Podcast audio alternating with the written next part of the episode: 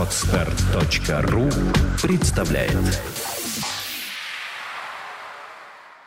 На прошлом занятии говорили о, о предыстории о российской государственности, о том, что такое концепт Турана.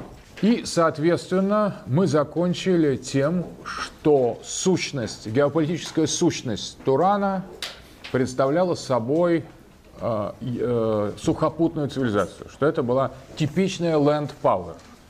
Интересно, что Хелфорд Маккиндер, основатель геополитического метода, об этом мы говорили, говорил а, об историческом противостоянии двух сил, land power и sea power, употребляя следующую метафору. Кочевники суши и кочевники моря. То есть кочевники суши, это понятно, это кочевые народы, кочевые империи, и кочевники моря, которые передвигаются на кораблях, на лодках, как представители тоже кочевой цивилизации. И вот между ними идет битва за этот Хартланд. То есть, вот если исторически продлить, он говорил о кочевниках суши и кочевниках моря, как таких прототипах э, land power и sea power. В этом смысле Туран, частью которого, лесной периферию которого э, являлось славянство, восточные славяне, предшествующие созданию российской государственности, этот Туран был, безусловно, классическим и наиболее чистым проявлением кочевников суши. То есть это была сухопутная цивилизация, land power, Туран. И, соответственно, наши предки до государственного периода, восточные славяне, входили в систему этой сухопутной цивилизации, были частью Турана. При этом, еще раз опомню, ту стратификацию, которая существовала в этих доисторических, догосударственных цивилизационных типах. Как правило, ключевые посты в подобного рода образованиях играли кочевые воинственные племена. Они были представителями элиты, и по их именам называли государства. Они были, они те, кто собирали дань. Ведь что такое дань? Мы сразу, вот, когда мы читаем старые э, древние рукописи, хроники, там говорится, пришли такие-то, взяли дань у таких-то. Мы сегодня будем об этом говорить, но давайте сразу посмотрим, что такое дань. Это на самом деле не что иное, как налоги. Налоги, мы знаем, платятся в государстве. Мы платим вот, подоходный налог 13%. Мы платим государству дань. Раньше эта дань взималась по одному. Приезжали люди, и собирали ее у оседлых племен. Сегодня мы платим через другие инструменты. Но смысл, экономический и символический смысл уплаты налогов или сбора дани сохраняется. Таким образом, граждане отдают часть своего продуктов материального труда государству. Государству как инстанции, которая их, во-первых, берет эту дань, а во-вторых, берется их защищать от другого государства. Объясняю, что либо вы платите нам, либо будете платить им. Вот если мы не будем платить деньги с, наших, с нашего дохода государству российскому, у государства не будет возможности содержать армию.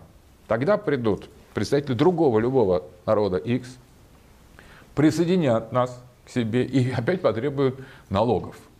То есть мы будем платить дань им. Просто так нельзя не платить дань, потому что обязательно кто-то, обязательно найдется такой молодец, который придет и скажет, давайте я буду вас защищать, но тогда вы со мной делитесь. Бандиты поступают точно так же, государство поступает точно так же, современные государства поступают точно так же, как бандиты и древние государства. Это отношение граждан, территорий и тех боевых агрессивных групп, которые ставят себя в положение элиты. Вот эти туранские государственные образования древние строились строго по той же модели. Есть активная воинственная элита кочевая, которая в сражении друг с другом может покорить кого-то и просит тогда другую воинственную элиту платить им ту же самую дань, либо, находя оседлые оседлые племена, которые занимаются земледелием и которые способны защититься, может быть, от другой деревни или от другого соседнего племени, но от такого военизированного, военизированного систематизированного набега где ну, профессиональные воины на, на конях с оружием, они защититься не могут, их сопротивление легко сломить. И тогда победители устанавливают контроль над побежденными, включая их в свою систему государственности. Итак, вот тот, когда есть дань, есть государственность. Смотрите. В традиционном смысле там еще нет жестких границ, нет жестких моделей управления. А государственность уже есть, потому что есть главный принцип. Есть правящая элита, как правило, состоящая из представителей этих кочевых цивилизаций. Есть оседлые массы и есть отношения между ними, которые являются систематическими. Это уплата дани. И вот через дань, то есть через налоги, созидается переменчивая государственность, потому что, но тем не менее государственность, которая может длиться веками. Кто такие восточные славяне? Это были те оседлые племена, жившие в основном по берегам рек. Славяне – это речной народ. В лес мы не заходили. В лесу жили финоугры, которые были охотниками и собирателями.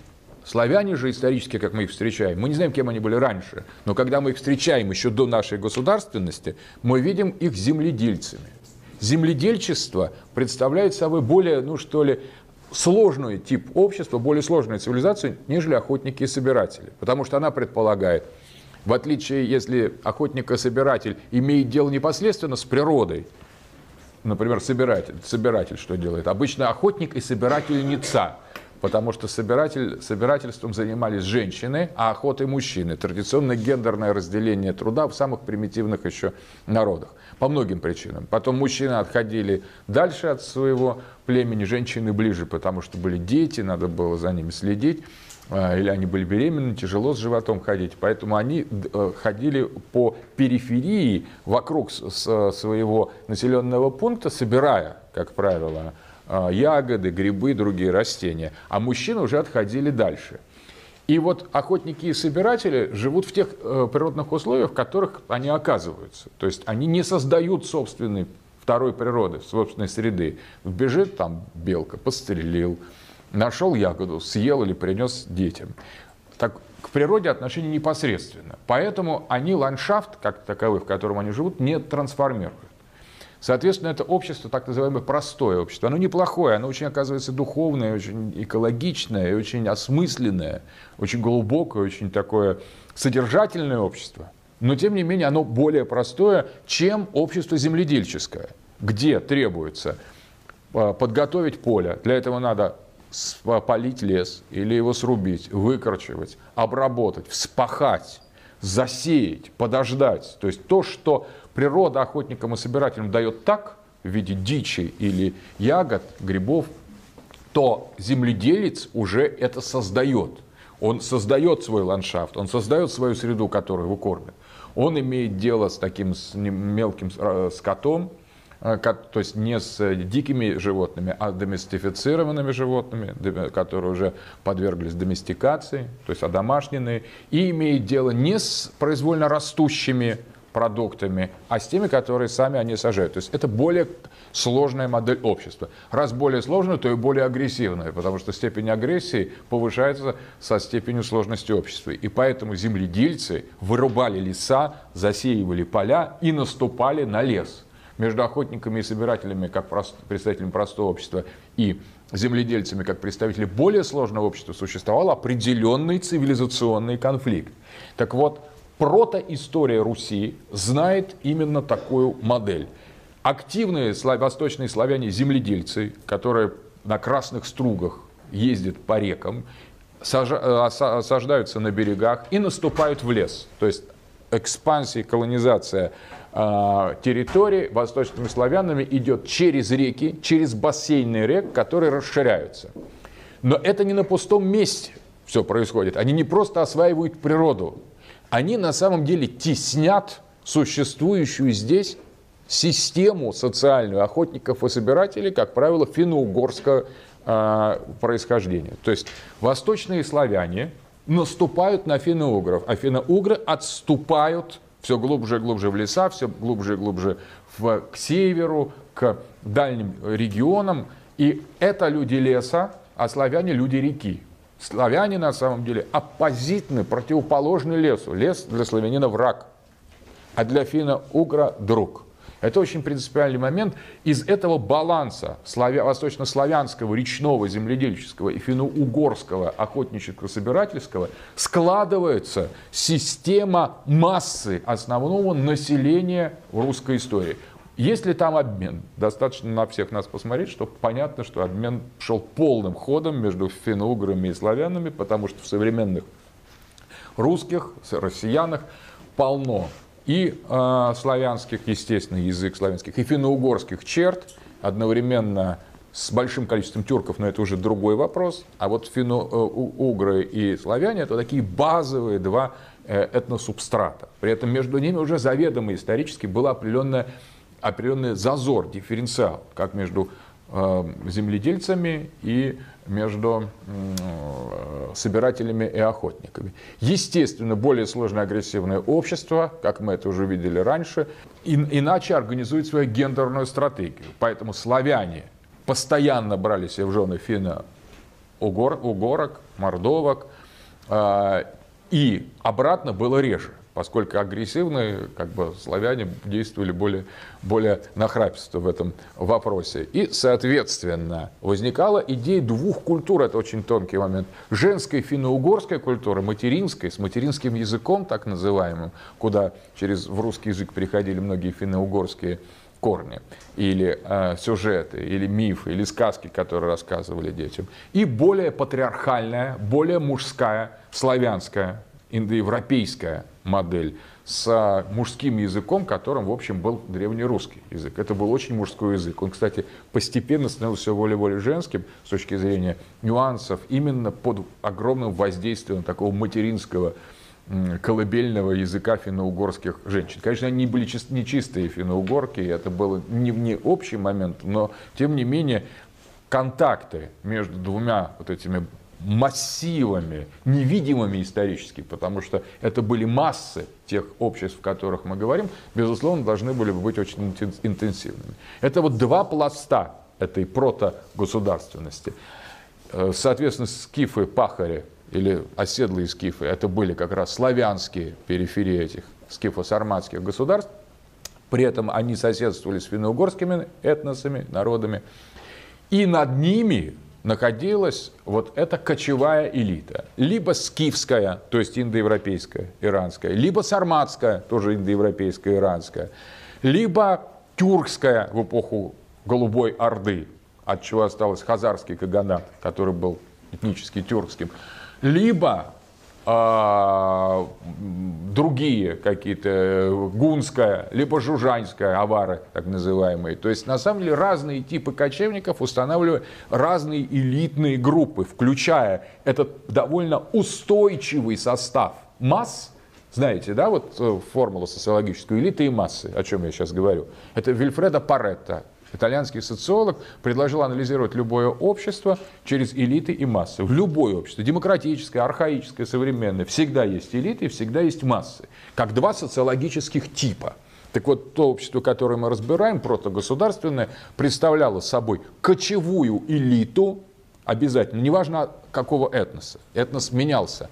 А вот принцип правления оставался а, а, таким же, военизированным, очень мускулиноидные – потому что э, общество, кочевое общество еще более сложное, чем общество э, оседлое, еще более агрессивное, еще более подвижное, мобильное, еще более воинственное. Поэтому возникало так, такое трехэтажное общество. Массы представляли собой э, славянско-финно-угорский пласт, славяне, земледельцы, финно-огры, охотники и собиратели, а над ними элиты, представители кочевых туранских племен. Вот это протогосударственность. Мы ее находим в разных точках Евразии. Это типичная модель. Эта же модель повторялась в истоках европейской государственности. Об этом э, очень важный социолог э, Людвиг Гумплович писал. Его теория теория Рассенкамф, так называемой этнической борьбы, с его точки зрения вообще все государства в Африке, в Азии, в Европе, в Латинской Америке, вообще везде, просто везде создавались всегда по такому образу, который мы видим в туранской модели. Кочевые воинственные группы приходят, и начинают собирать дань у оседлых. Это и есть древнее государство.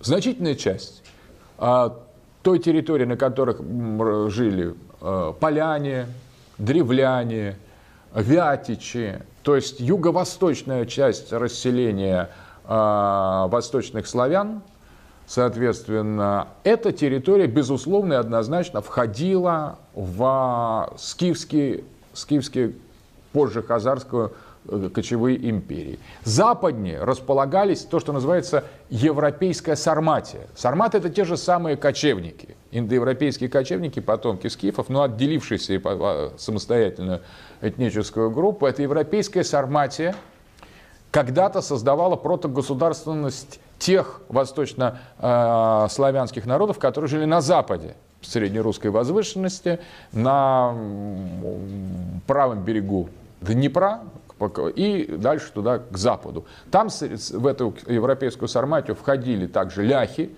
это уже западнославянский э, этнос, и э, балтийские племена, прусы, литовцы, латы, жмуть, то есть самые разные, это был, и вот эти все племена, и славянские, восточные, западные, и э, балтийские, составляли как раз массы этих сарматских европейской Сарматии, где элитами были сарматы, собственно говоря, вот представители, той, потомки той кочевой э, туранской знати, которые, собственно говоря, с другой стороны контролировали и восточных, восточную часть восточных славян, с юга и востока, Вятичи совсем восточные. На востоке жили тоже платили дань вот этим кочевым империям, как мы знаем из хроник.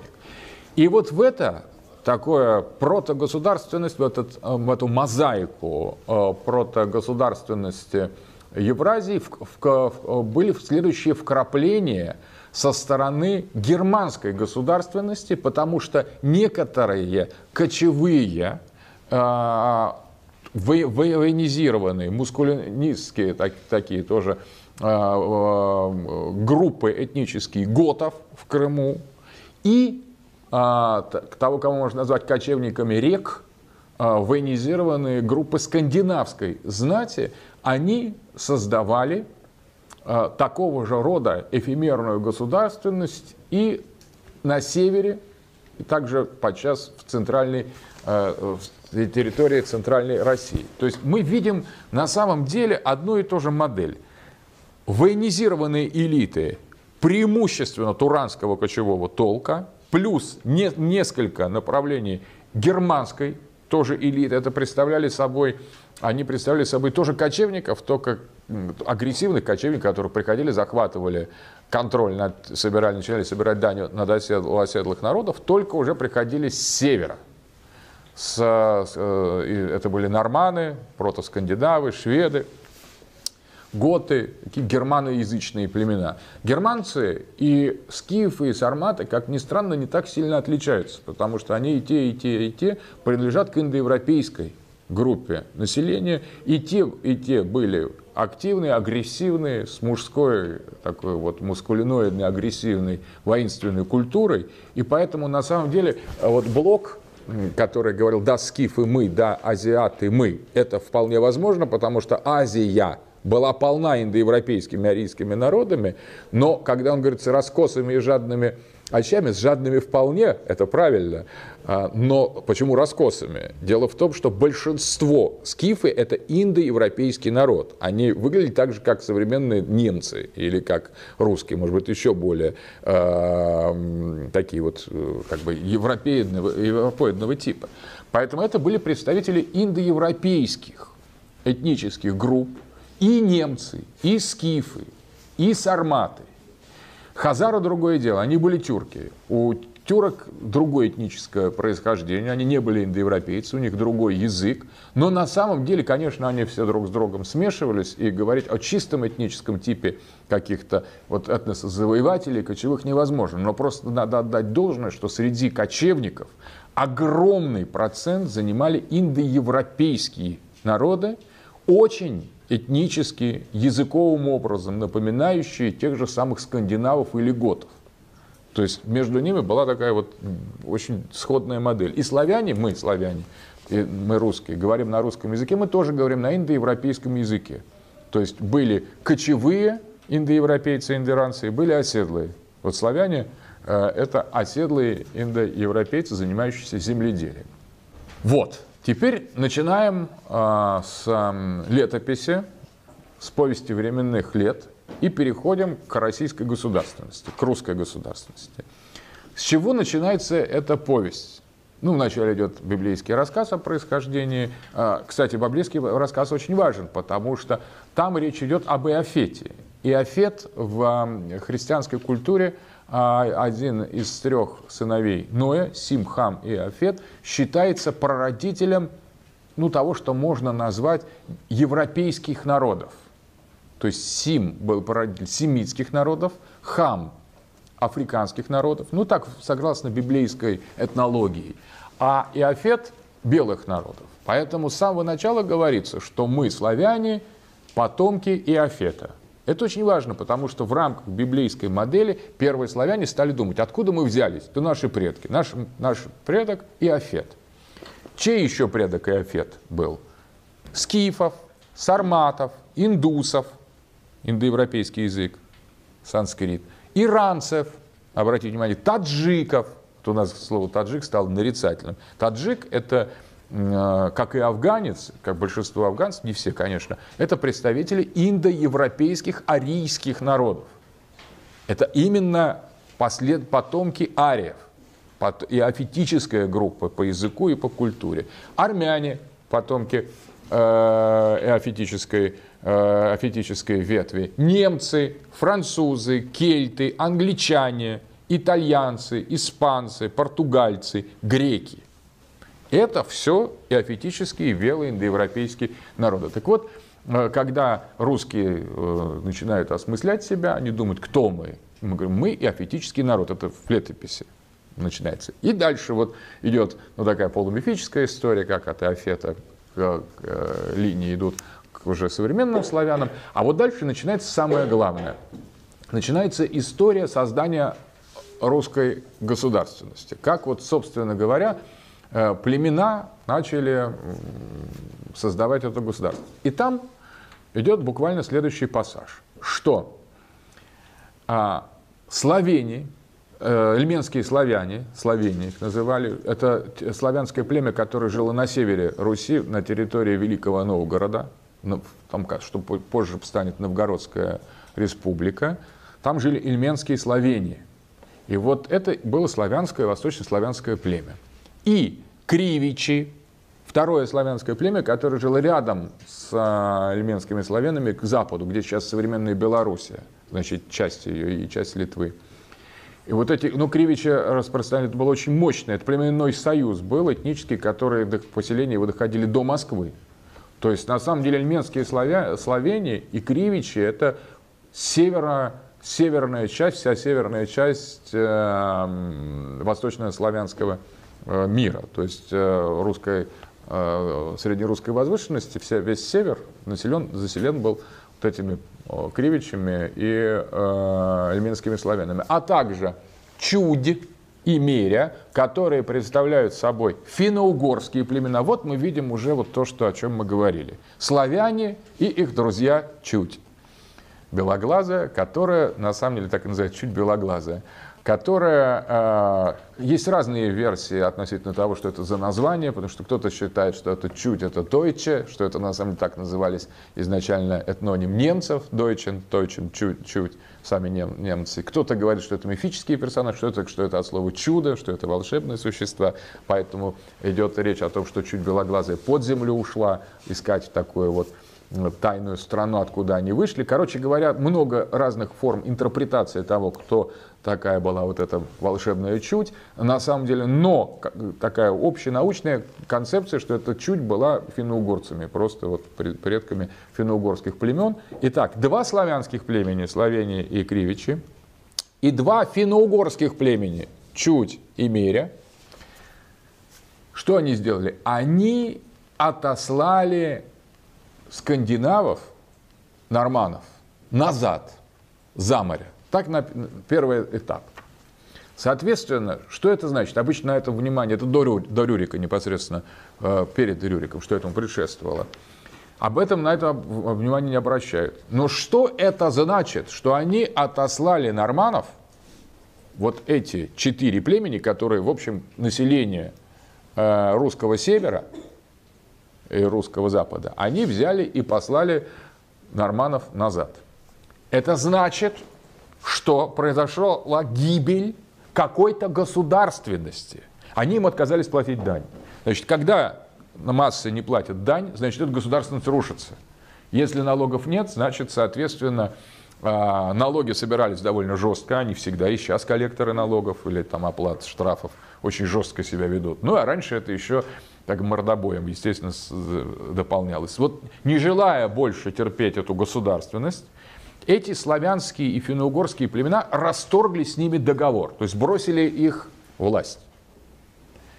И зажили сами по себе, но недолго, потому что, собравшись, начали они друг с другом воевать. Раньше над всем этим их удерживал от эти вот эти, видимо, норманы, которых послали. Когда там начинали между собой проблемы. Приходили норманы и говорили, ну-ка, ребята, там, кто здесь государство, мы или вы? Поэтому ты прав, ты виноват, этому по шее, этого там в, в реку, а этого наградить. И творили суд, потому что осуществление суда это всегда функция государства, всегда функция вот этих высших, высших инстанций, князей или их дружины. Это тоже очень важно. Суд, как юридическая инстанция, это, это атрибут государственности, в том числе и архаической государственности, которую мы рассматриваем. И тут собрались эти славяне и говорят, смотрите, земля у нас обильная, богатая, прекрасная, сами мы молодцы, а порядка у нас нет. Почему нет порядка? Что значит порядок? Нету вот этой вертикали государственности, нету суда над этими племенами, нет высшей инстанции, которая могла бы, невзирая на внутренние такие субъективные позиции тех или иных племен, групп и так далее, сказать, вот будет так и все. Суда нет. Нет суда, нет высшей инстанции. Теперь вопрос, была она? Была. Начинается только, что мы послали эту высшую инстанцию, только что упразднили этот суд – оказались очень богатыми, очень довольными, но начали резать друг друга как собаки, тут немедленно просто. А так все было прекрасно. И дальше, какой делают вывод наши предки славяне? А не послать ли нам за море просьбу? Хотим мы какой-то порядок. Давайте пригласим княжец. Во-первых, мы до этого знаем, что только что туда они за это за морем отослали тех, кто ими правил. Им не нравилось. Значит, пожили сами, самостоятельно, видимо, недолго. Поняли, что так не пойдет.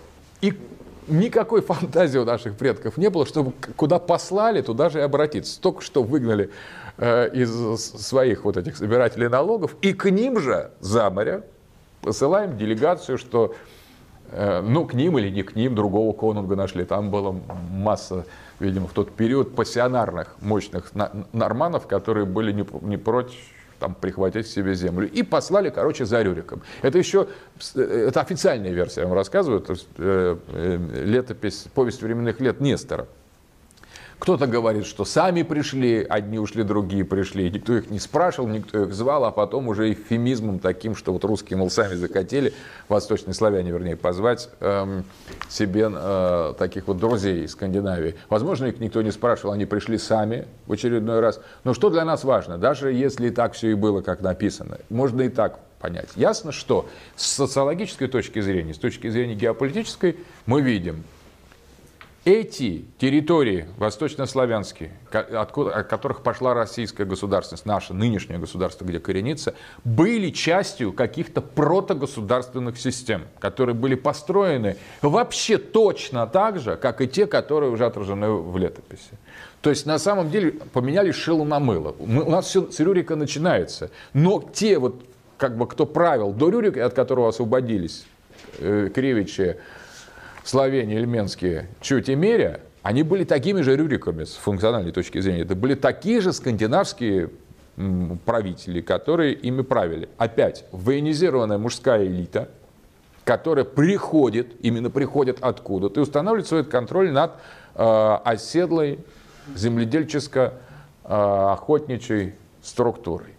С, точки зрения типа государственности ничего нового с Рюриком не произошло. Но на самом деле до этого мы только реконструируем, что там было, а с Рюриком уже нам даны после Рюрика, у нас дана летопись, хроника и так далее. То есть эта государственность оказалась успешной. Начиналась она многократно, видимо. То есть это был 50-я вот эта, видимо, история, когда выгоняют одних, приходят другие, либо сами приходят, либо просят. Я даже согласен. Может, может и попросили кого-то периодически. Ну, конечно, не хочется вырезать друг друга. А, а какой-то инстанции, которая была бы трансцендентной, запредельной, над ними стоящей, нету никогда не получится договориться со своими, со своими. Нужен какой-то чужой над. Для этого создается Левиафан, но это в теории международных отношений у Лока. Кто-то создается над, земной бог создается, государство создается, чтобы люди друг друга не перерезали, потому что сами они суд над собой чинить не способны. Они способны только действовать в своих собственных интересах. И суд должен чинить над ними кто-то другой. Вот этим другим и был Рюрик – этот Рюрик приехал со своей дружиной, сел в Изборске на севере, и с этого момента начинается русская государственность. Вот с этого момента начинается наша история. Соответственно, что для нас важно? Что эта история есть очередной цикл повторения той протоистории, которая уже многократно повторялась. То есть ничего нового в этой русской государственности принципиально по отношению к протогосударственности мы не видим. Пришельцы, военная элита, которая устанавливает свой контроль над оседлыми э, земледельцами и охотниками и собирателями. Она и народна вся, неважно как, какой этнос э, составлял основу ядро этой дружины, скорее всего, конечно, это были скандинавы, по именам все это очевидно, вся дружина Рюрика, Олег Хайлиги, это по-немецки священный, священный руководитель, все были э, эти ярлы, такие вот э, военные скандинавы, то, что среди них могли быть потомки сарматских племен. Ничего в этом нет э, э, удивительного, просто вполне возможно, потому что сарматы тоже составляли часть вот этой элиты военизированной, в том числе доходившей до вот европейской сарматии до Европы. Соответственно, единственное, что вот это вот болезненный для нас русских момент, может быть, но надо сказать абсолютно точно, что попытка найти там славянина, социологической точки зрения ущербно. Едва ли там был хоть один славянин, славяне занимались земледелием в этот момент. Они были в лучшем случае ополчением. Чисто военизированные дружины такого толка, приходящие из-за моря, но имели чрезвычайно мало шансов нести в себе славянина. Это был кто угодно. Скандинавы, аорцы, ясы, как считал Гумилев – представители сарм, сарматских, сарматской знати, европейской, готской, какой угодно, только не славянской, восточнославянской. Иными словами, это была агрессивная, мужская, кочевая, воинственная и народная элита. И народная по отношению к славянам и финно-уграм. И не финно-угрская это знать, она там тоже финно-угрская не могло бы знать. Соответственно, это была знать не славянская и не финская а другая. Это вот принципиальный вопрос. Точно так же, как мы видели в протоисторических моделях, э, эти кочевые племена создавали свои собственные элитные, э, э, элитные системы управления, свои собственные касты. Так вот, это вот начало русской государственности. Надо сказать, что в каком-то смысле это длилось тысячи лет, если там не до сих пор длится опять элиты и массы, опять определенная инородная, инокультурная, э, инокультурная модель у элиты масс, опять разделение, опять такое вот специфическое, специфическое общество, и желание послать славян, тех, кто как было в 17 году или там в 91 году, тот, кто претендует в данный момент на сбор дани с них. Но мы это же сколько проходили уже в истории. А потом опять мы зовем новую элиту. И обязательно извне, не из своих. Сами славяне собой править не способны.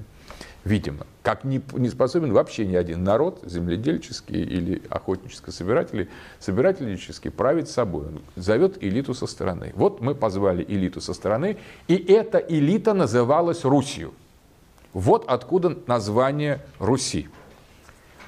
Вот те, кто пришел с Рюриком, это была Русь.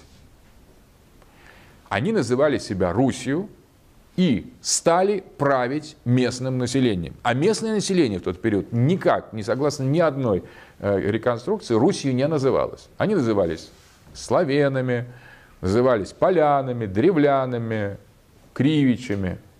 Кто-то назывался Мерию Чудью, предки Мордвы.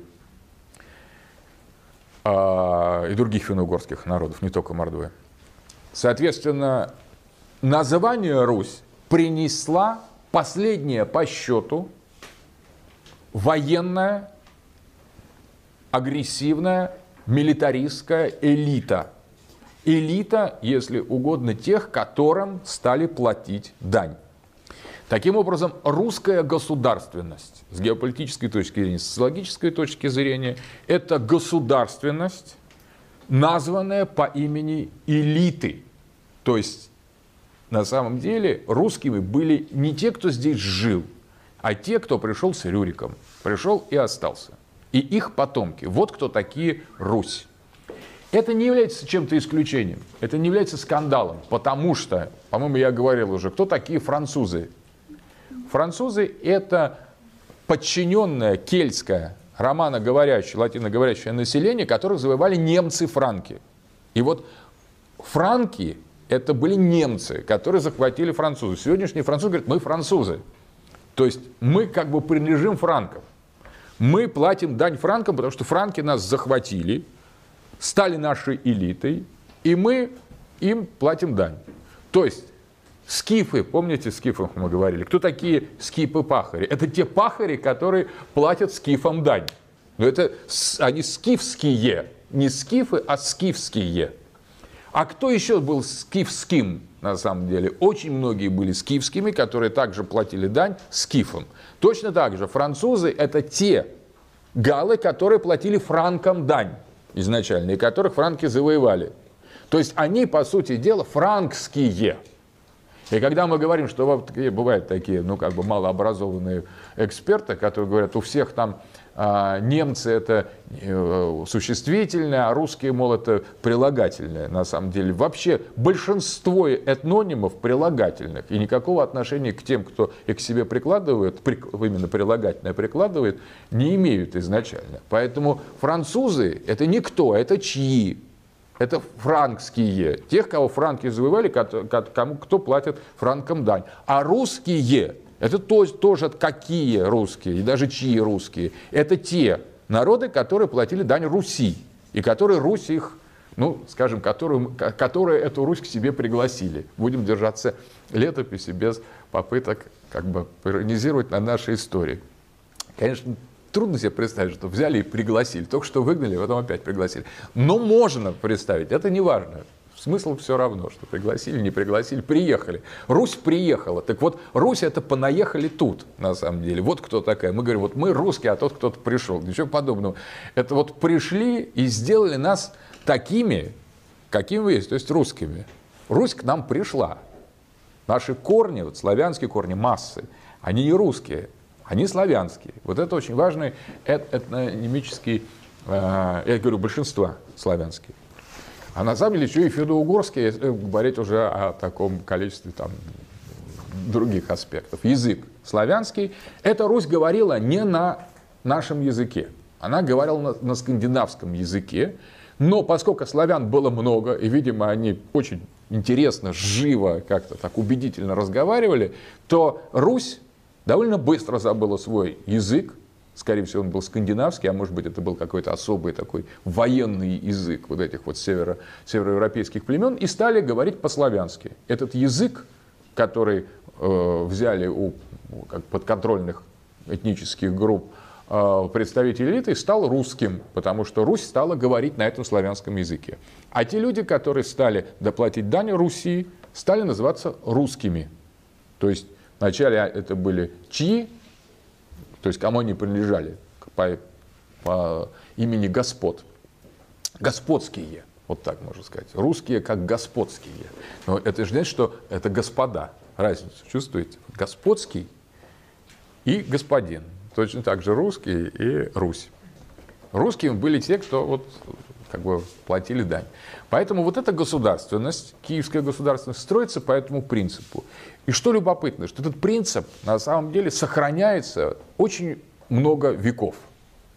Опять, элита, которая правит Русью, знать, так называемая боярская знать, и даже в значительной степени дворянская знать, если включать туда служилых, а, разорившихся или обедневших боярские рода, княжеская знать, она этнически не русская, то есть не, не славянская, не финно-угорская. А, как правило, эти представители этнических групп русской знати, то есть, собственно, Русь, они осуществляли матримониальную политику, политику браков не по принципу э, единства э, с народом, в котором они живут. Как раз наоборот, это была гипогамия. Если жениться на славянке, вот просто так, взять на, на самой славянке жениться, это значит понизить свой, а, или на финно-угорке, тем более понизить свой статус. Конечно, такие браки были, скорее всего, большинство их было не, не описаны как таковыми, но во всяком случае, а, настоящим браком, кастовым браком, это был брак воина, то есть представителя дружины или знати, который женится на берет в жены э, представительницу такого же кастового воинского начала, независимо от того, что близкого или далекого. Это, конечно, могут быть там браки друзей или дружинников между их там дочерей и сыновей между собой, но в принципе считалось вполне нормально брать жену из половцев, это уже тюркские, тюркские э, э, э, племена, из гляхов, из знати любых, по сути дела, любых других народов, потому что кастовое значение было важнее, чем этническое. Более того, этнический принцип жениться на своих покоренных, просто именно жениться, передавая статус – там, наверное, отношения были такие внебрачные, тем более женщины очень красивые русские. Но вот что касается э, формализации правовой, брак как институт передачи имени, а это было в традиционном обществе, вот как раз нормальная э, модель брака, так, так, достойная кастовая, это взять независимо от этноса себе супругу из кастово адекватного общества. Либо своего, а если нет такого подходящего, э, подходящей пары, то из другого. Это правильный брак. А брать себе простолюдинку, это, по сути дела, означало снизить свой социальный статус в значительной степени лишив своих детей некоторых социальных полномочий. Это в некоторых случаях было и не могло не быть.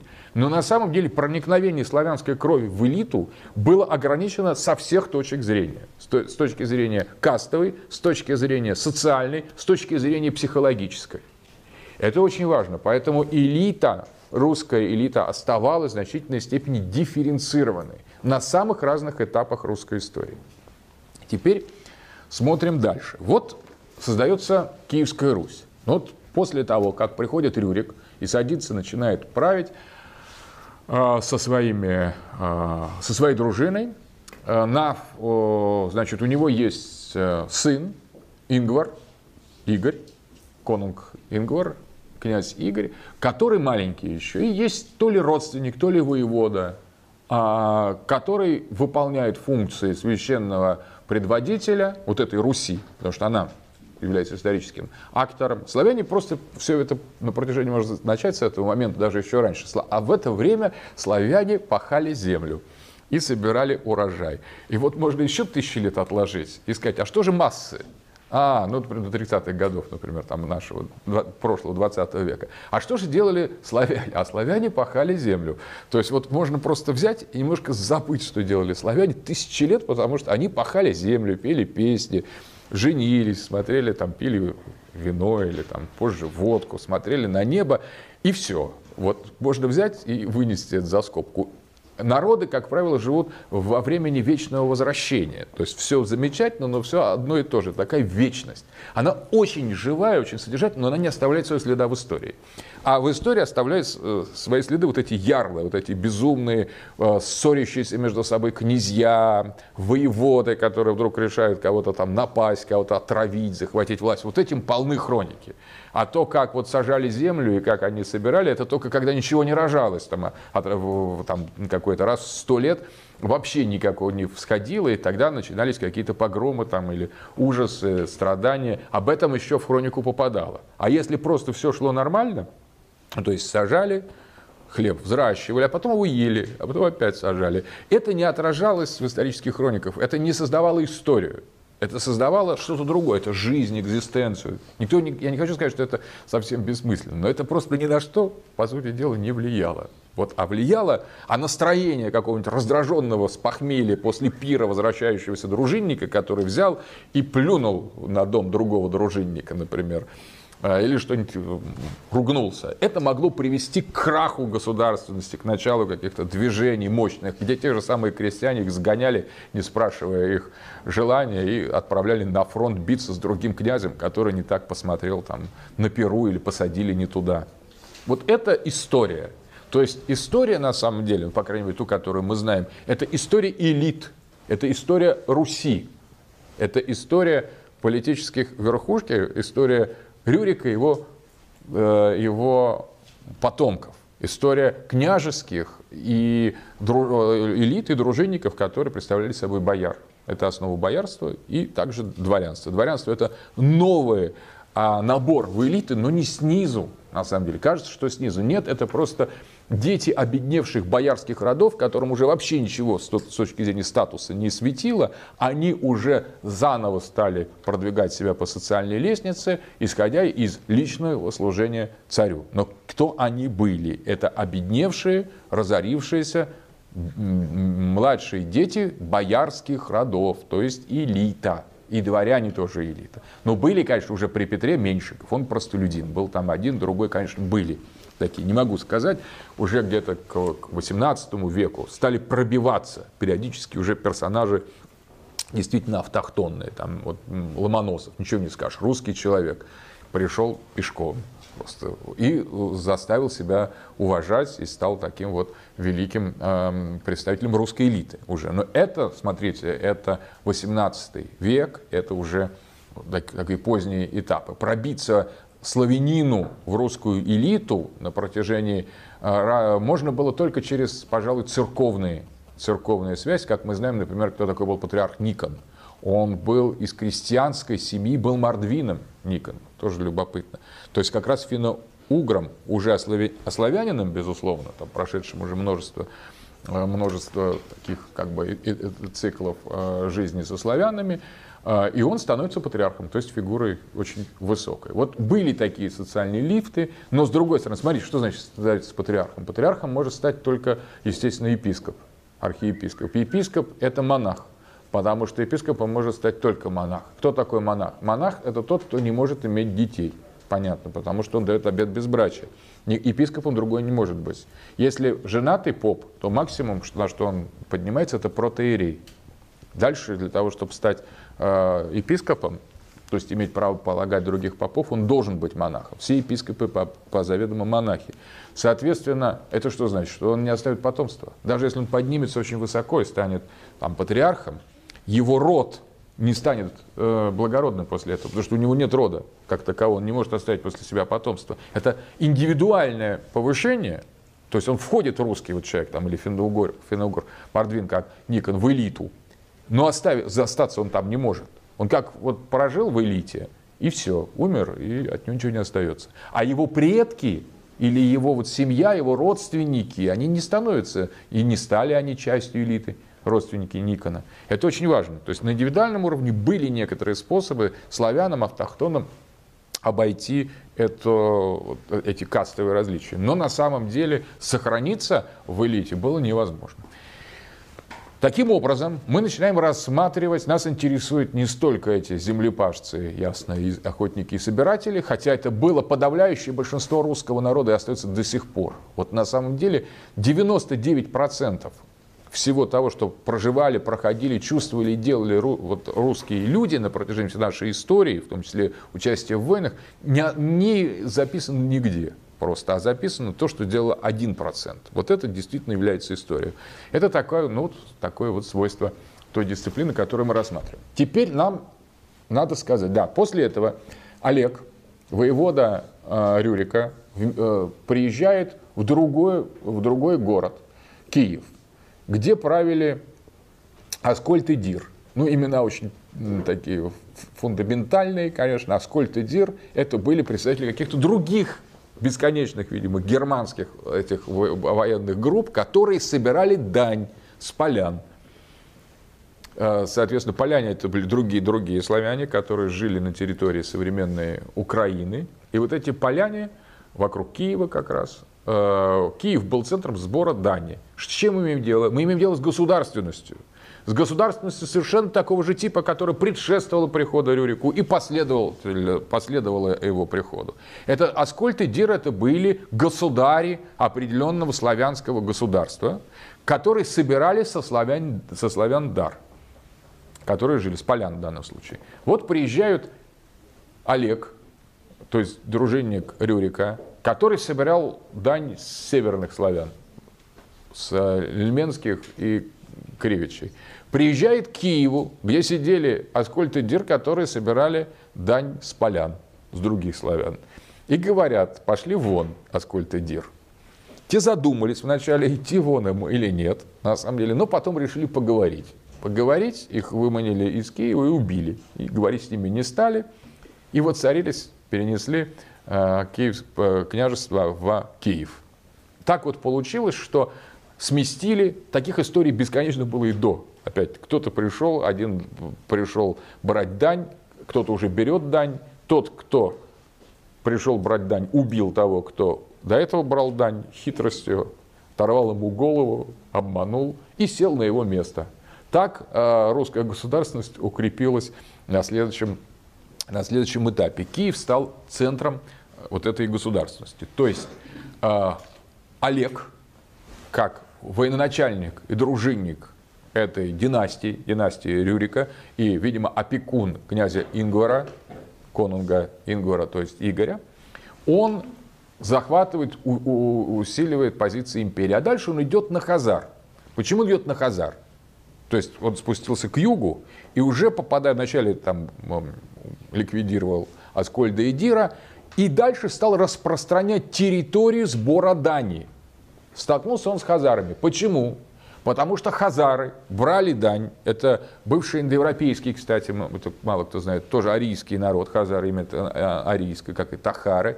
Потом это было, э, они были тюркизированы, вошли в состав тюркской э, голубой орды. А потом, на более поздних этапах, уже после восстания Маздака, их элита была иудаизирована благодаря принятию иудаизма от небольшой группы иудеев, пришедших из Ирана после восстания Маздака. Они тут по приглашению одного такого князя, был совсем князь Булан, такой небольшой, э, маленькая группа была евреев, которые жили на Северном Кавказе с э, хазарами. Он пригласил своих единоверцев после гонений антииудейских, поскольку иудейские группы поддержали Маздака во время восстания в Иране. И таким образом было большое переселение евреев в Хазарию, и евреи были очень активны. Это единственный случай, когда евреи стали, ну, на нашей новой истории, стали распространять миссионерским образом свою веру на других этносов. Потому что с точки зрения э, иудейской религии, иудеем может быть только еврей, этнический еврей. Очень редкие исключения существуют Гиюр, такая операция, когда еврей становится, не еврей становится евреем, не иудеем. Прежде чем стать иудеем, не еврей должен стать евреем. И вот есть такая операция гиюр особая. Это не обрезание. Обрезание это как раз обрезание еврея в иудаизм. А вот гиюр это более такая сложная операция. Но, как правило, гиюр проходят, например, дети нееврейских матерей. То есть папа еврей, мама не еврей, он считается не евреем, такой человек. Соответственно, для того, чтобы его сделать евреем, необходимо, чтобы он прошел гиюр. И только после этого он может становиться иудеем. Ну, такова такой принцип вот иудаизма, довольно закрытой религии. При этом, конечно, в некоторых случаях иудеем, вот пройти эту операцию может человек, который вообще не имеет этнических отношений к евреям. Просто, ну, это надо долго проходить такую как бы, подготовку принципе, в Израиле современном есть такие иудеи, которые действительно не, уже вообще никакого отношения к евреям не имеют. Ну, таких, наверное, можно там по пальцам пересчитать. Так вот, хазарский опыт – это уникальный случай, когда э, огромные пласты тюркской знати, знати, только знати, то есть опять там было местное население, которым эта тюркская, хазарская знать управляла, и была элита. И вот эта кочевая воинственная элита, исходя из паразитической, очень специфической деятельности иудейских групп, стала включаться в иудаизм. На самом деле э, это был уникальный случай, когда религия, которая имеет жесткую этническую ограниченность, вдруг в историческом ключе преодолела эту этническую ограниченность и предложила как бы э, рассмотреть самих тюрков как потомков Тагарма, то есть семитов на самом деле, как мы начинали нашу русскую хронику с того, что русские славяне осмыслили себя как потомками Иофета. А вот для Хазар иудейские миссионеры придумали историю, что а, предками терок был, были иуде, евреи, и, соответственно, для них не, не, есть возможность такого обращения в иудаизм, как 10 потерянных колен. Соответственно, глубина иудаизации этого хазарского, то есть тюркского общества, очень трудно, может быть, оценено. На самом деле, то, что мы знаем по свидетельствам о Хазарии, вот Артамонов занимался, наш исследователь раскопками, Лев Николаевич Гумилев раскопками Хазарии. Э, в общем, какая-то часть элиты точно была иудаизирована, э, тюркской элиты. Массы, безусловно, были как и, как и другие массы, там исповедовали разные, разные конфессии. Очень интересный у Павича хазарский словарь, если вы читали, прекрасное произведение Павича, как раз вот о трех религиях, которые в Хазарии существовало, такое, ну, в общем, литературное произведение, мистическое, там о христианском взгляде на Хазарию, исламском взгляде на Хазарию, иудейском взгляде на Хазарию. Такая была очень сложная, конечно, страна, но неважно. Тем не менее, это та же, то же самое одна из кочевых империй, только вот с такой специфической формой. Доминант, доминанты тюркские – элиты в основном, а то, что под ними, это уже все, все подряд, в том числе индоевропейские, собственно, те хазары, которые в данном случае дали свое имя. Не всегда элиты дают свое имя массам, как франки или русские. Иногда массы дают свое э, имя э, элитам. А и язык тоже иногда не навязывают, иногда не навязывают. Это разнообразный процесс. Так, теперь э, Олег Вещий, Почему он вещий? Потому что это русские перевели слово «хайлиге», немецкий «олег» — это и есть вещий. То есть вещий Олег — это вещи и вещи. Только один вещий на русском, другой вещий на, на нормандском, на шведском. А Олег и Ольга – это хайлиге. Ольга – это тоже священная, вещая, священный, то есть вещи. Вот вещи Олег, вещи вещи – ездят отмстить неразумным хазарам. Но я думаю, что хазары были очень разумные, такие же разумные, как сам Олег и все остальные элиты туранского, туранского пространства, они как бы спокойно э, правили э, над местным населением, вершили над ними суд и отбирали у них излишки в виде, или последние, в виде налогов, то есть дани. Соответственно, распространение севера этой государственности, построенной по тому же, собственно, принципу как и все остальные другие кочевые э, государственности Турана, э, Олег вступает в конфликт с теми, кто собирает дань с территорий, примыкающих к, к тем территориям, которые он уже прибрал к рукам. И поэтому он идет на Хазар.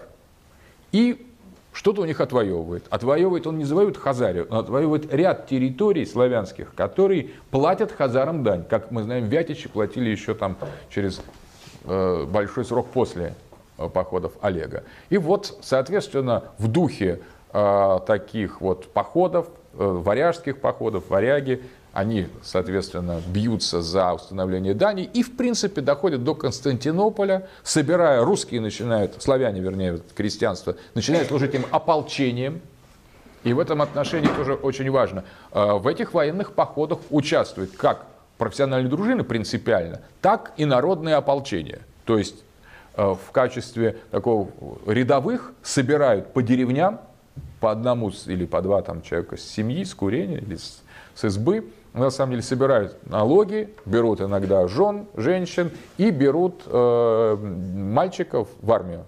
Но эта армия в которой практически не позволяет дослужиться до офицерского звания. Это очень важно. Э, солдат, он 25 лет, как уже в поздние времена служит, и все, вот он вот и есть солдат. То есть здесь доблестно он бьется или лениво, там попробуй на войне лениво, э, побейся. Но, во всяком случае, э, это довольно замкнутый социальный процесс. Да, конечно, русские люди миллионами там, наверное, сотни миллионами участвовали в войнах, отдавали свою жизнь за страну и за государство, за Русь. Они были русские. Но, с другой стороны, вот их подвиг мы тоже как бы не видим в истории. Лишь потом, уже в 20 веке, Толстой стал говорить, что на самом деле войны выигрывали вот эти простые крестьянские э, славяне, на самом деле. Но, конечно, мы знаем полководцев, мы знаем вещего Олега, который, он сам идет, так, так называемая фигура метонимии, когда мы говорим 20 голов скота. Мы же не имеем в виду отрубленных голов скота. Мы имеем в виду 20 голов скота, это полноценных коров или там баранов с головами. Но мы говорим только головы, то есть метонимия берем и как часть э, по имени части называем целое, достраивая это целое. Так и так, как ныне собирается вещи Олег, как будто он один собирается. Он идет не только собирается мстить неразумным хазарам, дружина, которая должна его поддержать и активно биться, соответственно, она тоже здесь присутствует. И большой, уже совсем на который никто не обращает внимания, русское ополчение. Вместе с Олегом идут. Оно тоже мобилизовано. Пришли, ну-ка давайте с избы там нам воинов. И если бы они были уж совсем ни, никуда не годными, едва ли бы мы победили неразумных хазаров и построили мощную государственность. Соответственно, и русские воевать-то умели явно. Но если не умели, об этом анекдоты бы рассказывали. Наоборот, говорят, страшные люди, славяне, приходят своими топорами, с бородами и всех завоевывают. Как бы, как, посмотрите, какую мы страну отхватили, если бы мы уж воевать не имели. Так вот, и поверим, что мы так миром такой вот пол, пол, полмира захватили только с помощью дружбы и как бы улыбок. Нет, приходили, убивали русские люди и садились там, начинали жить, покоряли, захватывали. То есть на войне как на войне, как и у другие народы, как и все остальные народы. Но не, не, не такие мы уж лузеры в этом отношении. И вожди, наверное, были хорошие, и дружины были хорошие. И вот простые русские люди невидимые, которые так смотришь, а страна-то какая. Будь здоров, даже сейчас.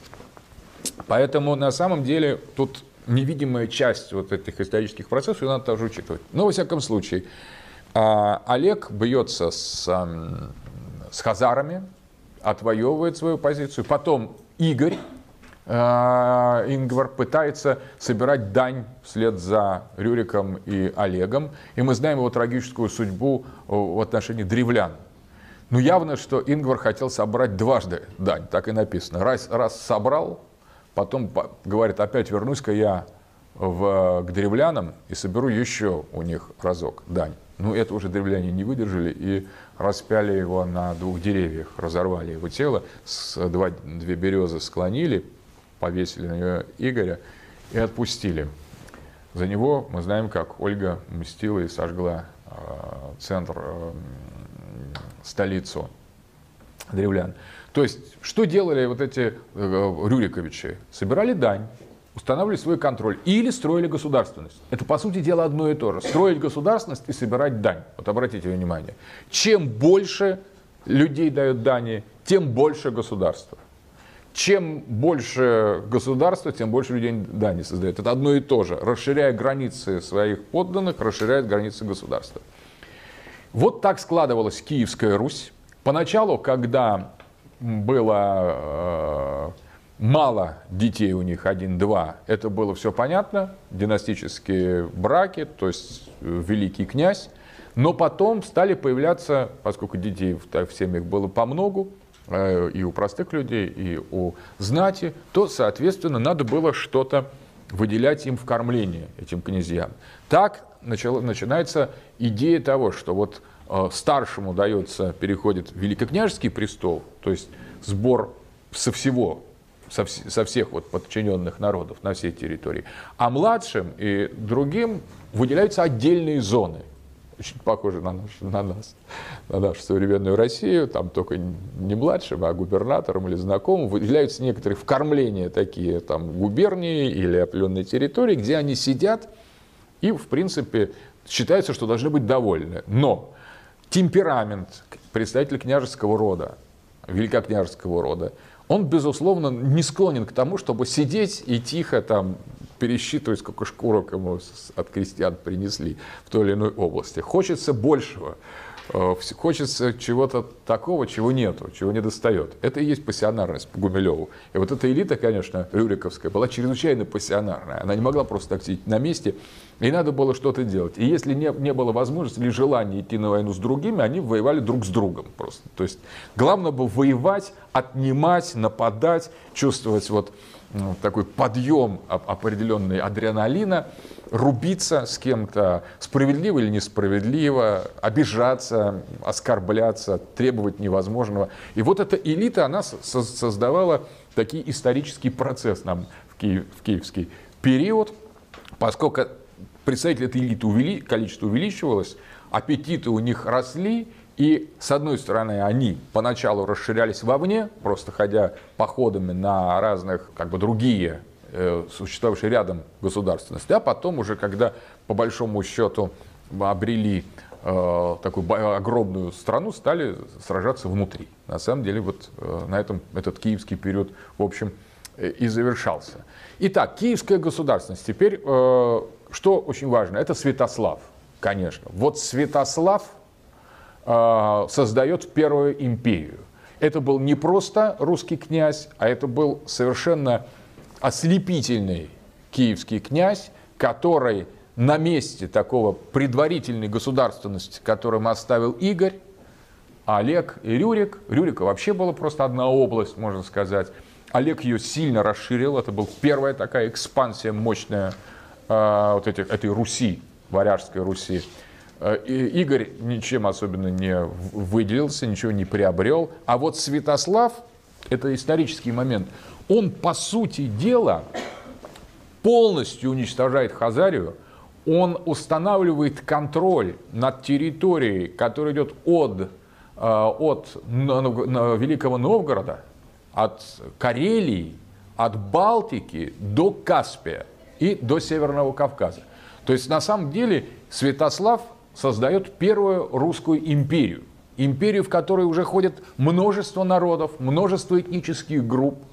И вся эта империя принадлежит Руси, принадлежит Рюриков, Рюриковичам. Эти Рюриковичи, их дружины, их бояре, их княжеские рода собирают со всего этого огромного пространства дань. И, соответственно, э, входят в это пространство уже не только лесные зоны, не только речные зоны, не только Балтийский регион, как при Рюрике или э, при э, Олеге, а тут уже по-настоящему происходит разгром мощнейших политических организаций в степной зоне. То есть лес, там, где жили преимущественно славяне и финно-угры, включая реки, и степь, где жили в тот период хазары, тюрки, разные тюркские народы, в том числе бериндии, бродники, на, промежу, на промежуточные между э, славянскими территориями и, собственно, степь, степью, между лесом и степью. Все это оказывается в э, контексте э, одной империи Святослава. Я, кстати, вам э, рекомендую такую книгу прочитать «Начертание русской истории». Обязательно. Вернадского. Г. Вернадский. «Начертание русской истории». Как раз он рассматривает всю русскую историю с геополитической точки зрения противостояния леса и степи. Вот лес и степь под эгидой, в данном случае леса, достигает своего пика при Святославе. Возникает особая геополитическая конструкция, где лес и степь объединяются под эгидой леса – это вот в этом величие Святослава. До этого лес и степь объединялись под эгидой степи преимущественно. Вот эти индоевропейские, э, скифско-сарматские, тюркские империи, гунская империя, все объединяло лес, русский лес, как периферию степной зоны. Те же хазары, которые собирали дань у москвичей Вятичи. То есть Вятичи жили здесь как раз недалеко. Вот это было периферией хазарского Итиля, хазарского, э, хазарского каганата. То есть, смотрите, взгляд со стороны степей на ее периферию, засаженную лесами. Вот это доминирующая модель организации этого пространства евразийского до Святослава. И вот при Святославе, ну, конечно, перед этим был Рюрик, который заложил основу, дальше Олег, Игорь и потом Святослав, которые на самом деле по-настоящему меняет картину, закладывая сам принцип возможности объединения этих туранских территорий с севера на юг, из леса к степи, а не с юга на север и не из степи к лесу. Вот в этом величие, геополитическое величие Святослава. Он показал, что Русь может интегрировать эти пространства. Это было эфемерно, недолго. А, довольно быстро эта империя Святослава практически вот э, при его жизни уже начала там трещать, она в следующем э, этапе развалилась. Но это был некоторый заброс в будущее. По этим выкройкам спустя где-то 600 лет только, там 700 лет, русские вернулись на юг. Русские стали интегрировать полностью себя, включить, э, включать степь. То есть, если даже не больше. На самом деле, то, что сделал Святослав, это уму непостижимо. Он создал гигантскую евразийскую империю, в два счета прожил недолго, покорил всех, кого мог, и даже кто, кого нельзя было покорить. На кого мы смотрели до этого, вот открыв рот снизу вверх, только сколько вам шкурок, мол, э, и медовых сот, только господин начальник. Мы могли так только с нами так разговаривать. И вдруг сами славяне под руководством этой Руси взяли и промаршировали по всей гигантской территории, огромной территории. Представляете, территория от Балтики до Каспия, Северный Кавказ. Вообще, то, куда мы вернулись, чуть не в 19 веке это отхватил, э, то есть через тысячи лет это все отхватил себе Святослав, вот такой замечательный, э, замечательный русский князь. У нас совсем он забыт, о нем как-то мало даже говорят, а это фигура просто, ну, огромного исторического масштаба просто по завоеваниям, по своим взглядам.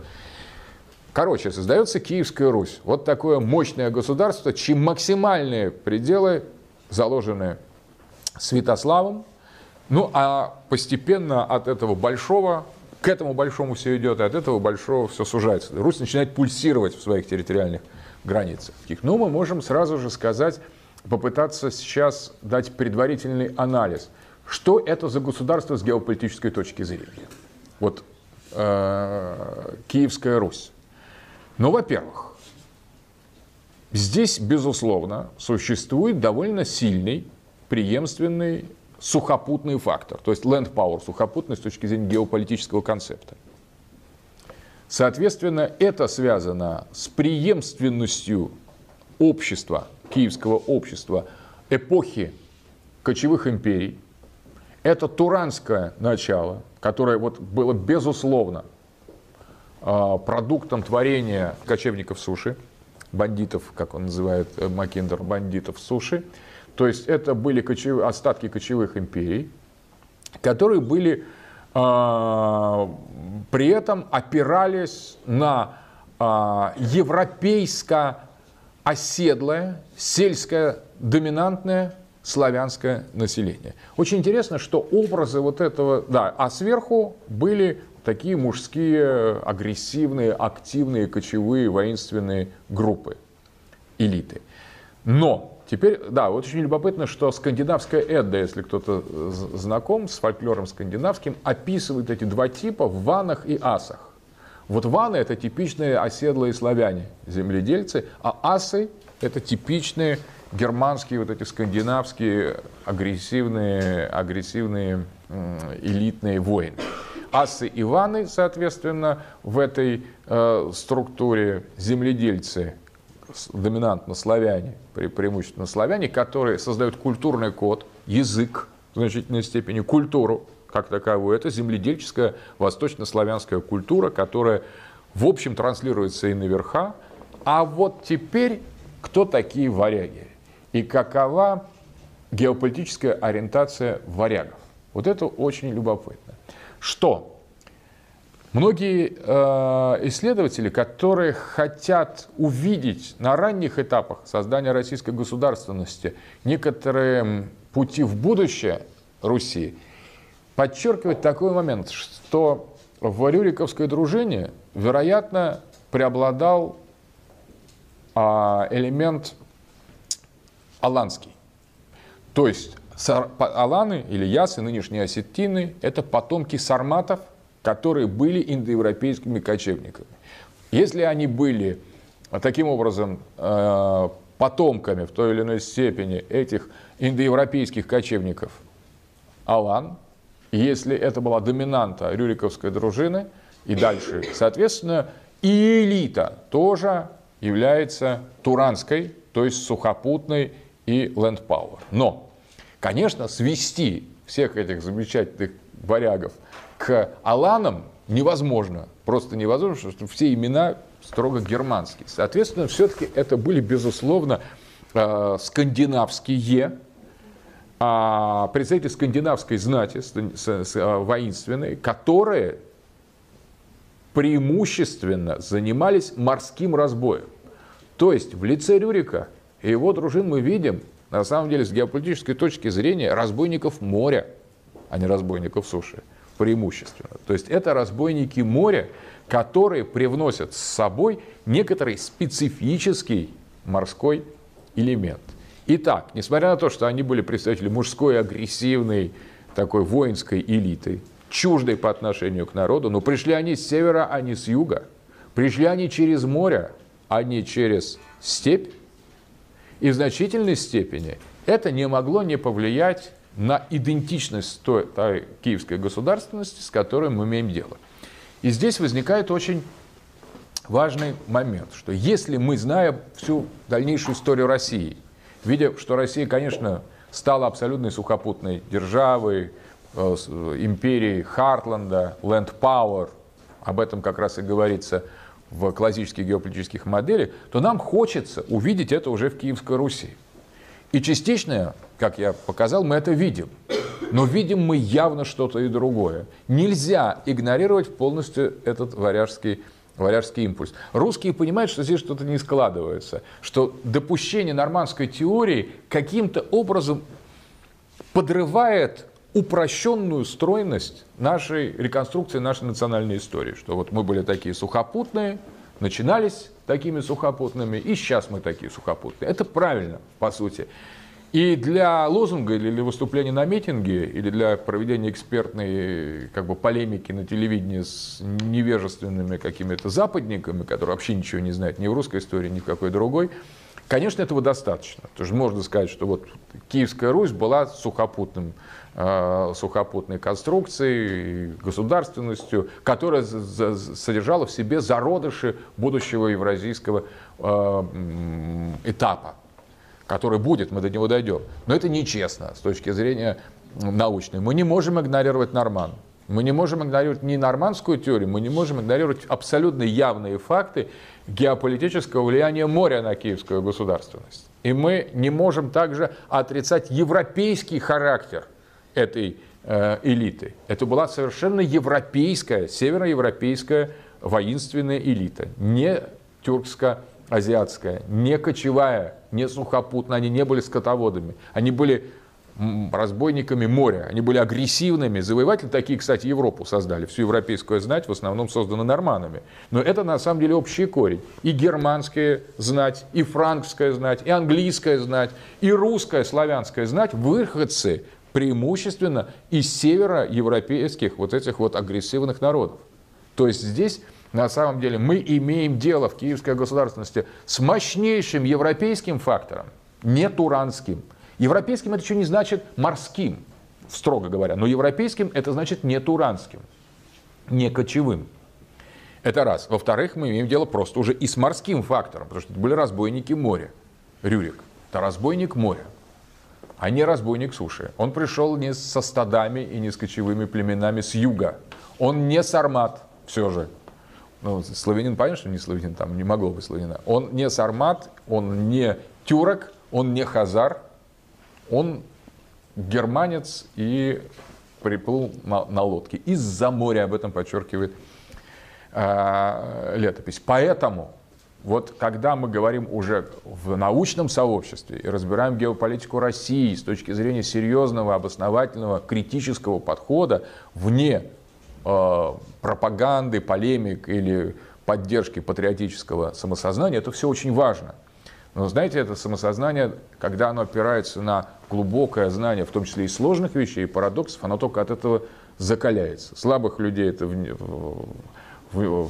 приведет к сомнению, а может быть и по другому пути пойти, а, по европейскому, раз в основах русской государственности есть такой момент. И вот нужна ли нам эта евразийская идентичность, многие могут задуматься. Полемически а, можно было бы ответить с евразийской точки зрения, но нельзя, на мой взгляд, я глубоко убежден, что нельзя подтасовывать исторические исторические закономерности, даже не столько факты, сколько закономерности. Конечно, мы видим в русской государственности, в самых ее истоках, наряду с сухопутным началом и морское начало. И европейское начало, морское и, соответственно, нормандско-скандинавское. Сближающее частично русскую государственность с европейскими, североевропейскими государствами того периода. Итак, Киевская Русь с геополитической точки зрения создается изначально, во-первых, с севера к югу, и это уже другое, другое движение, нежели э, обычные туранские завоевания, когда с востока и юга на север. Центром этой государственности является зона леса, а не степи, как в случае туранской государственности. А лес – это типичный европейский ландшафт – Цивилизация Европы – это цивилизация леса, не степи, не пустыни, именно леса. Создается представителями разбойников моря по Макиндеру, то есть норманами, пришедшими, приплывшими из-за моря на корабле, на ладье. Соответственно, мы имеем дело с чем-то особым. Геополитическая идентичность Киевской Руси, особенно с учетом того, какое было будущее у русских в истории, оно было грандиозным и остается великим, соответственно, заставляет нас задуматься о, на самом деле, уникальности этого события в русской истории, как призыв варягов вместе с Рюриком. До этого существовало, как мы видели, то же самое – то есть такие же типы, такие же варяги, такие же аскольды и диры, которые также собирали дань, а до этого и над кривичами и эльменскими славянами стояли безымянные, неизвестные нам, те же самые норманы и шведы. Соответственно, но Рюриковская эпопея была поворотной, потому что на месте пересечения периферийных зон разных империй, разных подчас эфемерных государственностей создается нечто новое, нечто самобытное, нечто неожиданное, нечто, обладающее собственным геополитическим, историческим, социальным, политическим и, как мы увидим, в дальнейшем религиозным значением. То есть возникает почти новая цивилизация. Новая цивилизация, где есть, безусловно, восточно-туранские черты, но есть и европейские черты. То есть здесь создается на самом деле совершенно специфический мир с точки зрения и геополитический. Соответственно, уже в базовых аспектах э, русской государственности на начальном этапе Киевской Руси мы имеем дело с этим сложным, историческим, уникальным в каком-то смысле историческим явлением. То есть есть частично тенденции, связанные с, со спецификой нормандской знати, превращение в будущем этой Киевской Руси в европейское государство, в восточноевропейское государство, по аналогии, например, с таким, которое было построено в Польше или в Венгрии, это соседи с нами были, Моравия, Моравское княжество. Соответственно, мы могли пойти этим путем, а могли пойти путем э, туранских кочевых структур, индоевропейских или тюркских. Здесь не, не, в тюрк, не в тюрках дело. Тюрки тоже были такими создателями этой туранской государственности в определенный период. И э, последнее, что я хочу сказать. Вот теперь нам на следующем занятии предстоит очень такое, на мой взгляд, увлекательное, э, увлекательное э, занятие. Мы должны понять, как внутри киевской государственности – постепенно начинают кристаллизовываться эти геополитические тенденции. Как они соответствуют истории, как они связаны с принятием христианства, как они а, реализуются через начало раздробленности киевской государственности, внутренних усобиц, и какие полюса, геополитические полюса внутри этой намеченной Святославом в макро, в макроаспекте, в максимальных границах русской государственности, как эти полюса будут складываться, противодействовать друг другу, взаимодействовать с друг с другом. То есть это чрезвычайно такая насыщенная и парадоксальная картина, чьи предпосылки сегодня мы описали. Скачать другие выпуски подкаста вы можете на podster.ru